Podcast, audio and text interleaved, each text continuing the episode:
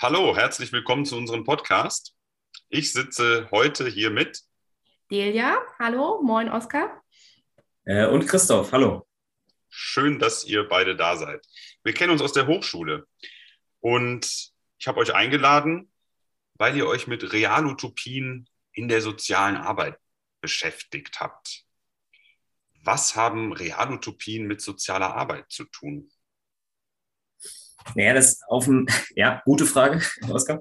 Äh, auf den ersten Blick äh, klingt das vielleicht ein bisschen abwegig oder fachfremd, ähm, zumal es ja auch so super viele dringende Themen gibt. Also, ne, wir könnten auch über äh, die Professionalisierungsdebatte reden oder über die Qualität der Lehre an den Hochschulen äh, vor und nach Corona. Ähm, aber wir reden über Realutopien und äh, damit schauen wir so ein bisschen über den Tellerrand der Profession. Aber für unseren Begriff von der sozialen Arbeit ist es durchaus relevant. So, also wir begreifen soziale Arbeit als kritisch-reflexive soziale Arbeit, die Probleme und soziale Probleme auch immer im Zusammenhang mit äh, Gesellschaft betrachtet. So, das heißt auf der einen Seite äh, eine Analyse gesellschaftlicher Missstände so und deren Ursachen und auf der anderen Seite aber auch irgendwie eine Vorstellung davon, wie es anders sein könnte. So. Und genau, genau an dem Punkt helfen uns halt so Realutopien weiter. Quasi nicht als lebensferne Fantasiegebilde so oder Traumschlösser, sondern als in der Realität begründete Möglichkeiten so alternativer gesellschaftlicher Verhältnisse, würde ich sagen. Mhm. Okay, also Fantasie und Realität. Delia. Also sozusagen ein Ausblick in die Zukunft. Wie könnte Gesellschaft aussehen und wie könnte sich das Soziale in Zukunft gestalten? Und dann auch zu schauen, was kann soziale Arbeit auf dem Weg dorthin eigentlich bereitstellen oder wie kann soziale Arbeit darauf hinwirken? Was kann soziale Arbeit tun? Macht soziale Arbeit das nicht auch heute schon? Ja, das kommt total darauf an, wo man sich bewegt, glaube ich. Also so soziale Arbeit ist total heterogen. So auch die Leute, die in der sozialen Arbeit arbeiten, sind, sozial, äh, sind total heterogen. Und es gibt äh, kritische Leute in Theorie und Praxis, die schauen auf die Ursachen sozialer Probleme und die äh, hinterfragen auch quasi an vielen Stellen den Auftrag von sozialer Arbeit und streben nach Veränderung. Und auf der anderen Seite hast du aber auch einen großen Teil sozialer Arbeit, der macht, äh, ja, letztendlich macht ja so Elendsverwaltung, so, oder kehrt die Scherben auf, die die Gesellschaft so routiniert produziert. Und äh, je nachdem, wo man sich an der sozialen Arbeit bewegt, äh, gibt es durchaus auch Ideen, äh, wie Gesellschaft anders funktionieren könnte. Und ein Ziel vor Augen zu haben, ist ja auch eine Motivation. Also motiviert, entweder an der Arbeit festzuhalten oder eben etwas Neues entwickeln zu wollen. Genau, weil Kritik gibt es ja schon eine ganze Menge. Also egal, mit welchen Phänomenen wir uns beschäftigen, so Armut, Obdachlosigkeit, prekäre Lebensverhältnisse, Bildungschancen, sowas. Also da, da, das deuten wir ja nicht als so individuelles äh, Scheitern oder gar Schicksal oder so, sondern äh, schauen da ja schon auf gesellschaftliche Strukturen oder das machen viele so. Und ähm, wenn wir jetzt konkreter aber werden, so, dann sicher werden nicht alle in der sozialen Arbeit zur selben Analyse kommen, das, das stimmt. Aber einem großen Teil oder einem relevanten Teil ist schon bewusst, dass vieles im Wirtschaftssystem begründet liegt. So. Und davon gehen wir auch aus. Also kurz, wir leben im Kapitalismus, so, ja, das, jetzt kommt das Wort.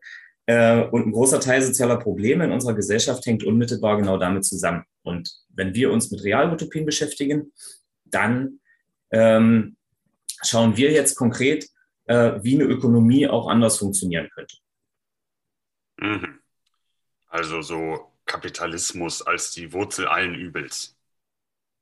Ja, so wie du das sagst, klingt das jetzt ein bisschen platt. So, ja. Und ähm, also sicherlich hätten wir auch andere Analysen hinzuziehen können, so, also eine andere Blickwinkel einnehmen. Wir hätten zum Beispiel uns mit Patriarchat beschäftigen können, mit Rassismus oder Nationalismus. Das sind so gesellschaftlich prägende Ordnungssysteme. Ähm, und tatsächlich mussten wir da irgendwo eine Entscheidung treffen. Und wir haben uns halt für die ökonomische Ebene äh, entschieden. Und das ist ja aber auch nicht aus der Luft gegriffen, sondern ähm, die, äh, also, äh, also wenn wir uns schauen, was Kapitalismus so an Strukturen so hervorbringt, ne? also oder was der so an, an Folgen hat, was der an Entfremdung, an sozialer Ungerechtigkeit, an Ausbeutung so hervorbringt. Oder auch äh, auf der anderen Seite, wenn wir gucken, nach was für Prinzipien da Wirtschaft organisiert ist. Letztendlich äh, ist, ne, ist das ganze Wirtschaftssystem ausgerichtet, nicht darauf, so Bedürfnisse zu befriedigen, sondern äh, möglichst hohe Profite einzufahren für die, die daran halt verdienen. So, und es basiert auf Konkurrenz, es basiert auf dem Gegeneinander der Menschen, so. Ähm, und davon profitieren einige auf jeden Fall. Und im Endeffekt äh, produziert der Kapitalismus aber vor allem massenhaft Verliererinnen und Verlierer. So. Und da sind wir dann genau bei der Lebenssituation von Menschen, die von sozialer Arbeit äh, adressiert werden, so und mit denen wir tagtäglich dann zu tun haben. Und Konkurrenz und Gegeneinander, das ist der Kapitalismus? Ja, also ich würde sagen, das passt. Und zwar deshalb, weil dem Kapitalismus die Idee von Eigentumsverhältnissen und Tauschlogik innewohnen. Und aus diesen Prinzipien oder Logiken resultiert ja dann wiederum die Konkurrenz zwischen den Menschen. Also Kapitalismus erzeugt Konkurrenz. Und du sprachst von Eigentumsverhältnissen. Wie soll das denn anders aussehen? Ja, so eine grundlegende Alternative, das ist jetzt erstmal gar nicht so einfach auch zu denken. So. Also weil wir sind mit den ökonomischen Verhältnissen halt verstrickt, so, die, äh, die erscheinen uns als naturgegeben ähm, und es ist alles so völlig normal. Es ist zum Beispiel so als Beispiel ähm, völlig normal, dass alles seinen Preis hat. Ne? Kaffee kostet drei Euro, meine Miete kostet 700 Euro oder 1000, meine Arbeitsstunde als Sozialarbeiter oder deine, die bringt dir 18 Euro die Stunde.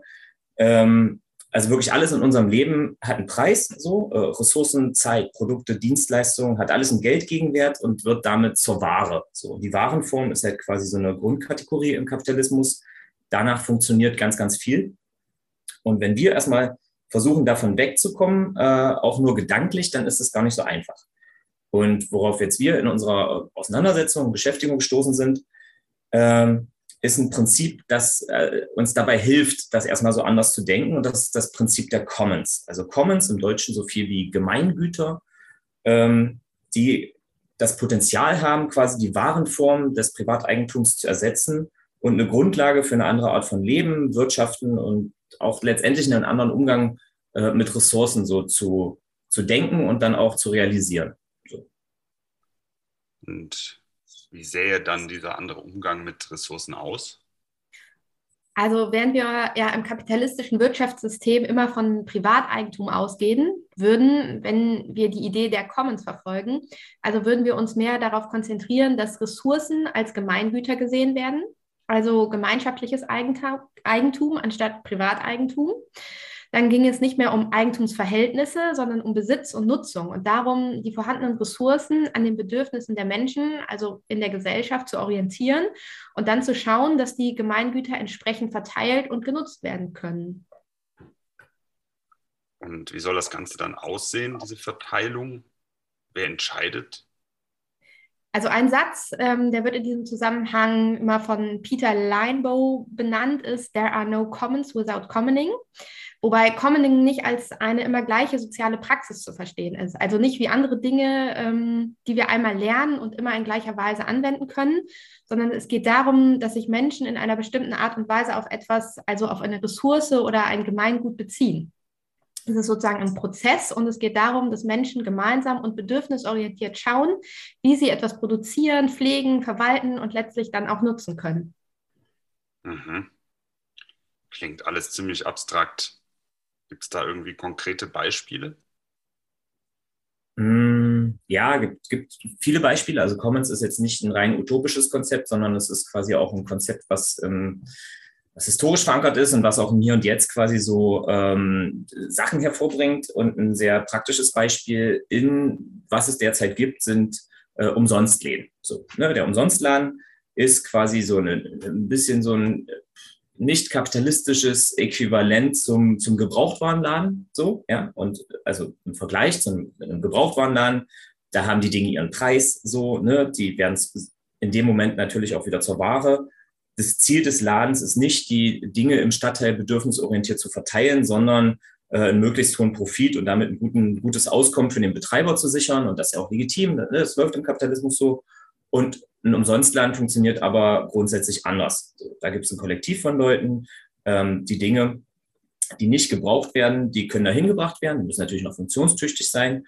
Und andere Menschen äh, können dahin gehen und sich die einfach mitnehmen. So, ja, so simpel. So, ja, das ist ein ganz, ganz einfaches Prinzip. Ja, die Sachen werden halt gegeben, geschenkt äh, und weitergegeben. So, und natürlich braucht es Miete für so eine Ladenfläche und da, ne, oft sind diese Umsonstläden, ne, gibt es bundesweit, äh, sind die auf Spenden finanziert oder ein soziales Projekt stellt einen Raum zur Verfügung oder so. Und das ist aber nicht der Punkt. So, also der Punkt ist, du hast ein kleines Kollektiv und da können sich auch aktive Nutzerinnen und Nutzer engagieren. Das heißt, es ist alles partizipativ, du kannst da mitmachen, du kannst mitgestalten, kannst mit Entscheidungen treffen. Es gibt nicht so die eindeutige Grenze zwischen denen, die den Laden betreiben und denen, äh, den sie nutzen, so quasi.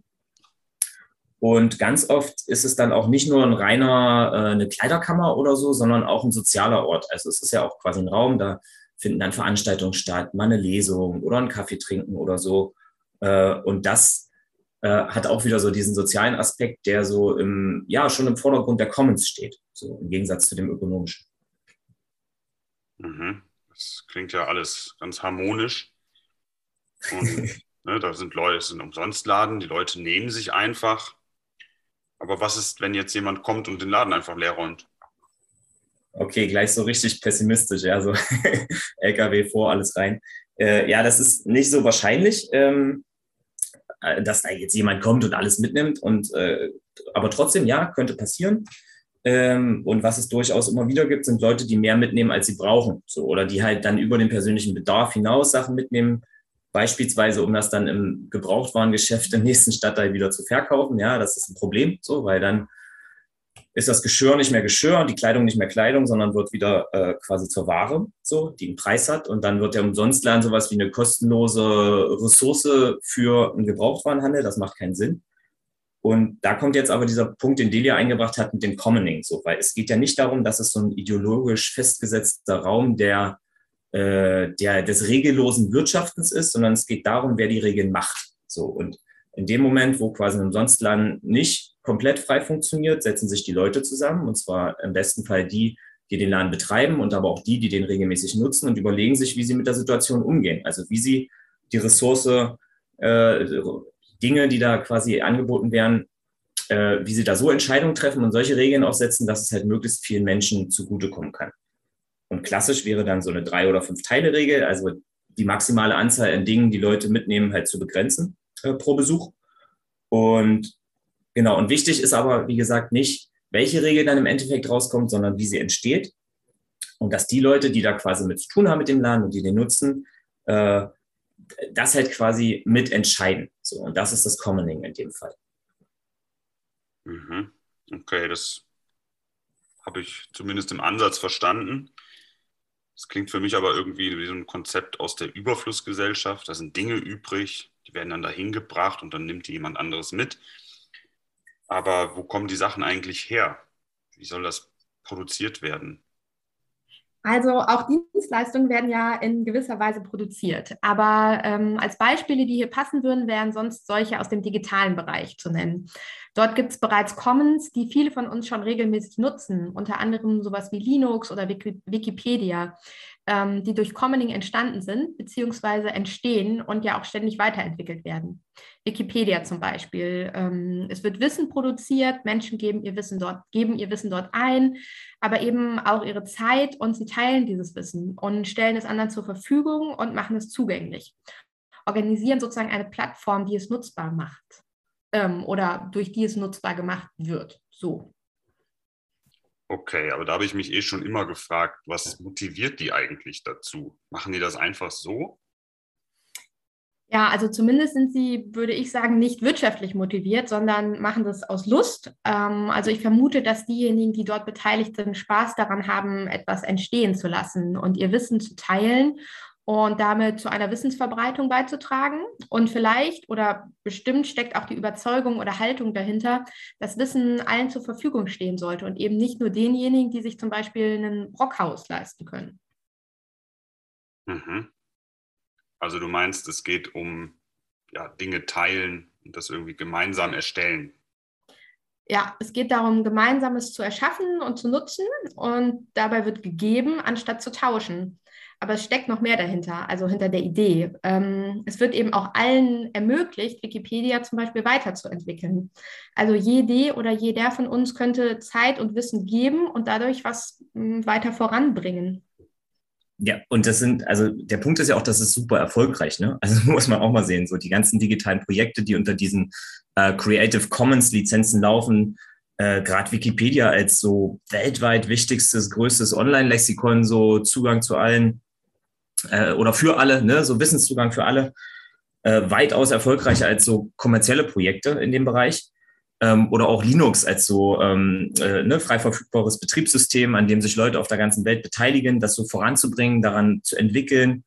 ist eine harte Konkurrenz gerade für so Weltkonzerne wie Apple und Microsoft, die so, die natürlich komplett nach so äh, gängigen ökonomischen Prinzipien arbeiten.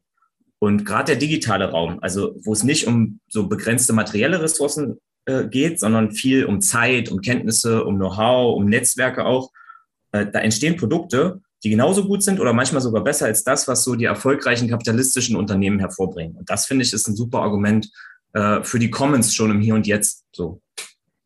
Mhm, mhm. Okay, da bleiben für mich immer noch Fragen offen. Aber ihr habt jetzt Beispiele genannt, so für Commons wie den Umsonstladen, Wikipedia, dass das irgendwie eine, eine andere Logik beinhalten würde, also nicht so Tauschlogik, sondern eher mehr geben und nicht auf einen äh, Gegenwert irgendwie immer zielen, dass es irgendwie weniger Konkurrenz gäbe, dass mehr gemeinsam erschaffen wird. Die Beispiele, die ihr aber genannt habt, so das ist ziemlich, ziemlich nischig für mich. Also das sind so kleine Nischen, die der Kapitalismus überlässt im Hier und Jetzt. Aber vorher ging es um Utopien. Wo ist die denn? Was sind das für Utopien? Was braucht es, um solche Strukturen auf andere Bereiche zu übertragen? Also an den Beispielen, die wir gerade benannt haben, wurde ja erstmal die Idee oder die Prinzipien der Commons und auch das Commoning deutlich. Aber um dann jetzt den Bogen zu schlagen zu einer gesamtgesellschaftlichen Utopie, die sich eben nicht nur auf diese Nischen, die du gerade benannt hast, bezieht, sondern versucht, die Idee auch in andere, mehr gesellschaftliche Bereiche zu übertragen, stellt sich dann die Frage, welche Strukturen braucht es dafür und welche Veränderungen braucht es auf dem Weg dorthin. Und für uns, die wir ja aus dem Bereich der sozialen Arbeit kommen, stellt sich dann eben auch die Frage, was kann soziale Arbeit dazu beitragen, diese Ideen gesamtgesellschaftlich umzusetzen und die Menschen dabei zu unterstützen, einen gemeinsamen und anderen Umgang mit Problemen und eben auch der Verteilung und Nutzung von Ressourcen zu gestalten. Mhm. Ja, und wie ist das jetzt? Wie sieht das konkret in der sozialen Arbeit aus? Ja, soziale Arbeit ist natürlich keine politische Bewegung, die in erster Linie um gesellschaftliche Veränderungen streitet. So, ja, das, das ist uns schon auch bewusst. Äh, und dennoch kann sie sich einmischen. So, sie kann sich positionieren. Und auch in der Praxis kann sie versuchen, kritisch zu bleiben. Wenn es zum Beispiel darum geht, so äh, Menschen fit zu machen für einen neoliberalen Arbeitsmarkt, wo, wenn wir ehrlich sind, äh, also der sie krank macht, so, der die Menschen krank macht und auf einem Existenzminimum hält, so, äh, dann sich als soziale Arbeit zu überlegen, äh, lieber Räume zu schaffen, in denen Menschen sich halt nach anderen Grundsätzen einbringen können, nach anderen Prinzipien so aktiv sein können. Und das als, als Chance zu sehen, so um Strukturen zu gestalten, die halt auf Kooperation beruhen und nicht auf Konkurrenz und die letztendlich einem Gemeingut zuträglich sind und äh, nicht einem Privateigentum. Ja, genau. Und um anders miteinander umzugehen und diese Räume dann auch ausbilden zu können, braucht es ja Kompetenzen. Und die können sich entweder angeeignet werden oder eben ausgebaut werden. Ähm, also es geht um Befähigung und es geht um Empowerment. Und auch dazu kann ja soziale Arbeit beitragen. Also noch ein zweites Beispiel wäre noch so offene Jugendarbeit im Kontrast zu kommerziellen Angeboten. So, also auf der einen Seite hast du die soziale Arbeit, die so nach Möglichkeit, also schon jetzt quasi nach Möglichkeit so partizipative Projekte mit Jugendlichen gemeinsam schafft, äh, Inklusion im Blick hat und äh, also auch zum Ziel hat quasi, dass die Einzelnen sich entfalten können. Und auf der anderen Seite hast du dann so kommerzielle Angebote, wo du, keine Ahnung, für 30 Euro die Stunde auf ein Trampolin springen kannst oder so. Und genau diesen Widerspruch quasi aufzugreifen und den Kontrast aufzugreifen und soziale Arbeit als Chance zu sehen, so mehr Bereiche des gesellschaftlichen Lebens damit auch zu demokratisieren und so vernünftigen Prinzipien, nach vernünftigen Prinzipien zu gestalten. Da kann halt grundsätzlich die soziale Arbeit Räume schaffen, in denen halt, ich sage es nochmal, Kooperation, Partizipation, Gemeingut so gelebt, äh, gedacht und versucht werden können. Ja, und wenn soziale Arbeit dann diese Räume in dem Sinne besetzt, wie wir bzw. wie Christoph es gerade beschrieben hat, dann heißt das ja auch, dass sich die Menschen, die sich in diesen Räumen oder Zusammenhängen bewegen oder in den Projekten beteiligt sind, dort Solidarität erleben und auch eine neue Form von Miteinander. Und das wiederum verändert ja auch das Bewusstsein. Und dann ist davon auszugehen, dass die Menschen das Erlebte und Gelernte auch wieder in andere Projekte und Zusammenhänge einbringen. Ein bisschen wie, so wie so eine Kettenreaktion. Ähm, und was noch passiert ist, dass sich ein Vertrauen dahingehend entwickeln kann, dass es Kontexte gibt, in denen die eigenen Bedürfnisse befriedigt werden und in denen Verbindungen zwischen Menschen entstehen. Da gibt es auch eine ganze Menge guter Ideen und Methoden unter dem Begriff der relationalen sozialen Arbeit. Auch dort geht es darum, gemeinsam Themen zu bearbeiten. Es geht um Problemvergemeinschaftung und auch um Selbstwirksamkeit. Wow. Ja, das klingt jetzt wirklich utopisch. Ist, ist es auch, ja, es ist utopisch, aber andererseits ist es ja auch kein Wunschkonzert, sondern es basiert ja auf so Notwendigkeiten und auf darauf, wie die Verhältnisse sind. So. Und äh, in der sozialen Arbeit sind wir halt mit den Schattenseiten der Gesellschaft konfrontiert. Und wenn wir quasi unsere soziale Arbeit ernst nehmen, dann müssen wir doch genauer auch hinschauen, wo das herkommt. So. Und wir leben in einem Wirtschaftssystem, das permanent äh, Verliererinnen oder was, was, was du magst, ja, permanent erniedrigte und geknechtete Wesen hervorbringt, quasi. Ähm, und um das irgendwann auch mal zu ändern, äh, brauchen wir zumindest eine Idee davon, wie es anders aussehen könnte. Und das Ziel der sozialen Arbeit muss doch ein schönes und gelingendes Leben für alle sein. Und um sich davon erstmal eine Vorstellung zu machen, dafür sind die Commons ein wirklich gutes Konzept.